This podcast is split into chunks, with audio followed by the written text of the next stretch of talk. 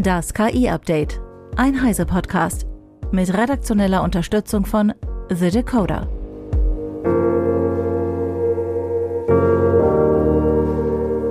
Ich bin Isabel Grünewald und dies sind heute unsere Themen. Googles Gemini 1.5 mit riesigem Kontextfenster. Mistral AI testet Sprachmodell Mistral Next. Kopfschütteln über Altmans Chippläne und Microsofts Copilot versagt im Praxistest. Google stellt mit Gemini 1.5 ein Update seiner KI-Modelle vor, das in einem entscheidenden Bereich die Konkurrenz hinter sich lässt, mit einem außergewöhnlich großen Kontextfenster. Max Schreiner von The Decoder erklärt, warum das so wichtig ist. Gemini 1.5 soll laut Google DeepMind effizienter im Training und der Inferenz sein und das erste veröffentlichte Modell von Gemini 1.5, nämlich Gemini 1.5 Pro, soll dabei das Vorgängermodell Gemini 1.0 Ultra in einigen Benchmarks schlagen. Ein herausragendes Merkmal dieses Modells ist aber das lange Kontextfenster von bis zu einer Million Token. In Experimenten konnte das Team das Fenster sogar auf bis zu 10 Millionen Token skalieren. Zum Vergleich, OpenAI's GPT-4 hat ein Tokenfenster von etwa 128.000 Token und Anthropics Claude 2.1 hatte bisher das größte mit 200.000 Token. Diese Größe des Kontextfensters bestimmt, wie viele Inhalte das Modell gleichzeitig verarbeiten kann.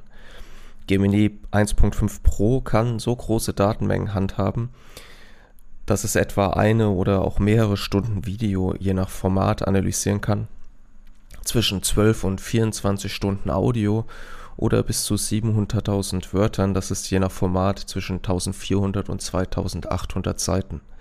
Damit übertrifft das Modell alles bisher Dagewesene und es könnte zahlreiche neue Anwendungen für die multimodalen Modelle eröffnen.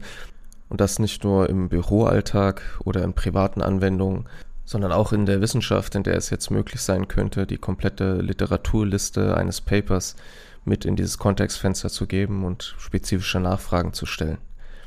Entwickler und Unternehmenskunden können über Googles AI Studio und Vertex AI bereits jetzt auf eine eingeschränkte Vorschau von Gemini 1.5 Pro zugreifen. Im Internet findet man daher bereits erste Tests, in denen gezeigt wird, dass das Modell tatsächlich scheinbar diesen ersten Test zumindest zufolge sehr gut daran ist, Inhalte in diesen gigantischen Datenmengen auch spezifisch herauszugreifen. Äh, Google bietet diese Vorschau während der Testphase zunächst kostenlos an. Die Nutzer müssen jedoch mit längeren Latenzzeiten für diese experimentellen Funktionen rechnen. Google plant langfristig die breite Veröffentlichung. Die soll dann zunächst mit einer Version von 128.000 Token stattfinden, also das, was auch GPT-4 Turbo aktuell hat. Ähm, allerdings in, nicht in GPT-4 Turbo für ChatGPT. Äh, da sind es nur 32.000 Token. In naher Zukunft will Google dann Preisstufen einführen, die sich nach der Größe des Kontextfensters richten und damit erhalten dann eben auch alle, die bereit sind dafür zu bezahlen, dieses große Kontextfenster.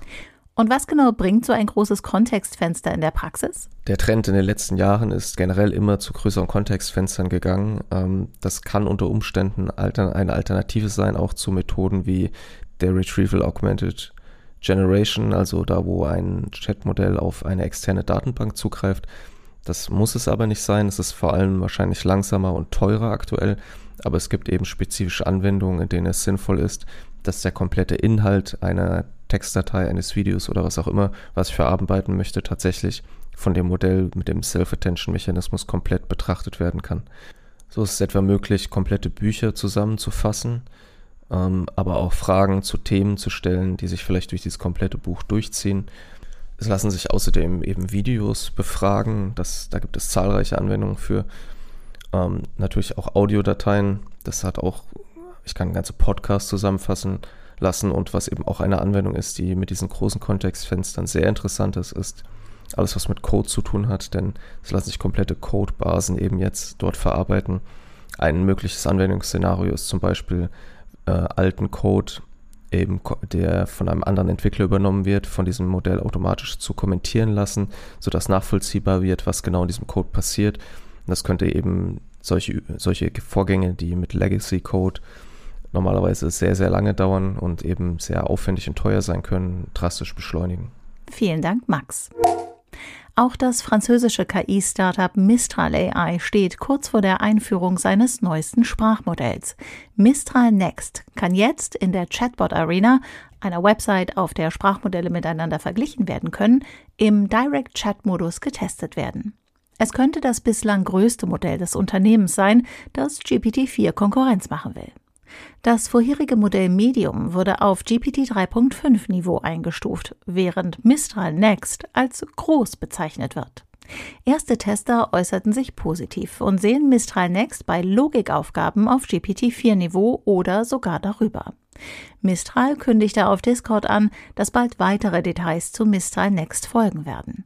Das Unternehmen, gegründet von Experten von DeepMind und Meta, hat sich durch einen offenen Entwicklungsansatz einen Namen gemacht. Sam Altman hat bekanntlich Pläne, eine 7 oder sogar 8 Billionen US-Dollar Chip-Allianz zu gründen. Dafür trommelt der OpenAI-Chef jetzt offenbar auch bei der US-Regierung. Doch offene Türen rennt er damit nicht ein, beobachtet Eva Maria Weiß von Heise Online.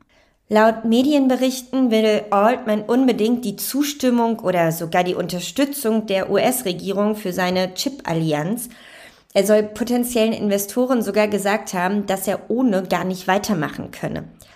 Ja, die Regierung ist aber alles andere als begeistert von den Plänen und damit ist sie auch nicht alleine.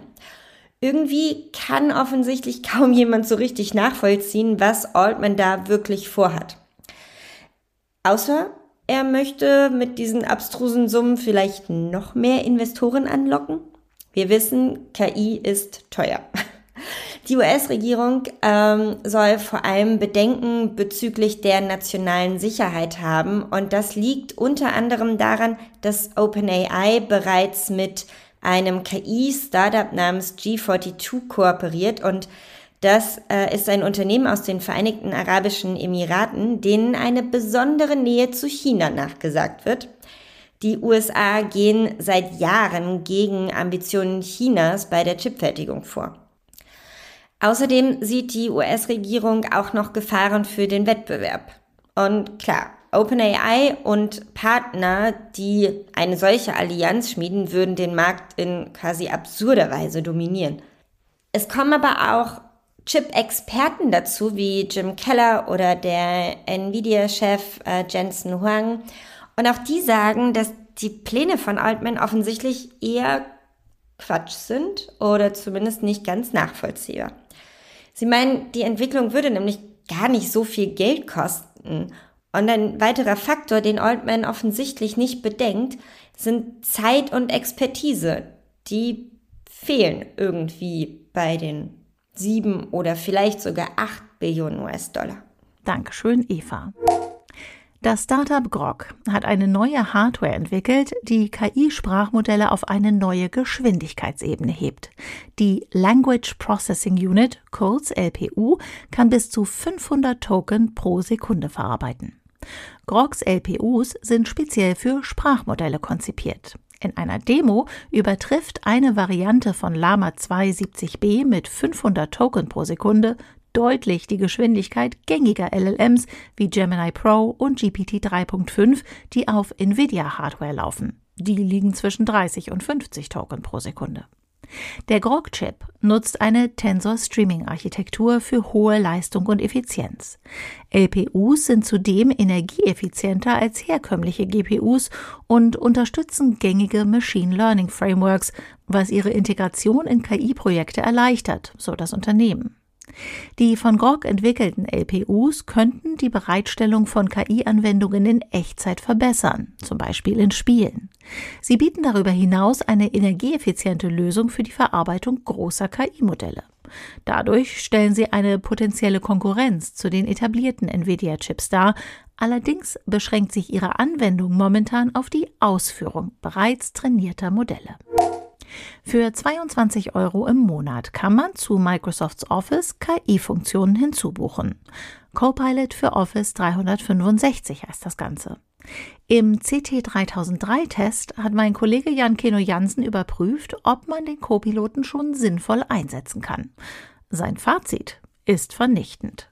Ganz ehrlich, Copilot Pro für Office ist in der aktuellen Fassung eine Frechheit. Wir sprechen ja nicht von einem kleinen Start-up, was ein bisschen mit KI frickelt, sondern wir sprechen hier von einem der größten Unternehmen der Welt, das ein Produkt für 22 Euro im Monat verkauft, das bestenfalls eine frühe Beta ist. Angefangen bei den Problemen, die auftreten, wenn man ein berufliches Microsoft-Konto nutzt, bis hin zu dem komischen Deutsch-Englisch-Sprachmischmasch und natürlich den vielen inhaltlichen Fehlern, die der Copilot macht. Und natürlich, klar, aktuelle KI-Technik mit großen Sprachmodellen neigt grundsätzlich zu Halluzination. Aber es ist technisch auf jeden Fall auch heute schon möglich, Text zusammenzufassen, ohne da irgendwelche Inhalte rein zu halluzinieren, die da nicht drinstehen. Das geht. Also das Produkt, was Stand heute existiert, ist meines Erachtens noch nicht sinnvoll zu gebrauchen, beziehungsweise kann man die sinnvollen Dinge auch mit kostenlosen Angeboten hinbekommen. Zum Beispiel einen schlecht formulierten Text umschreiben lassen. Aber in der Idee, Office über KI zu nutzen,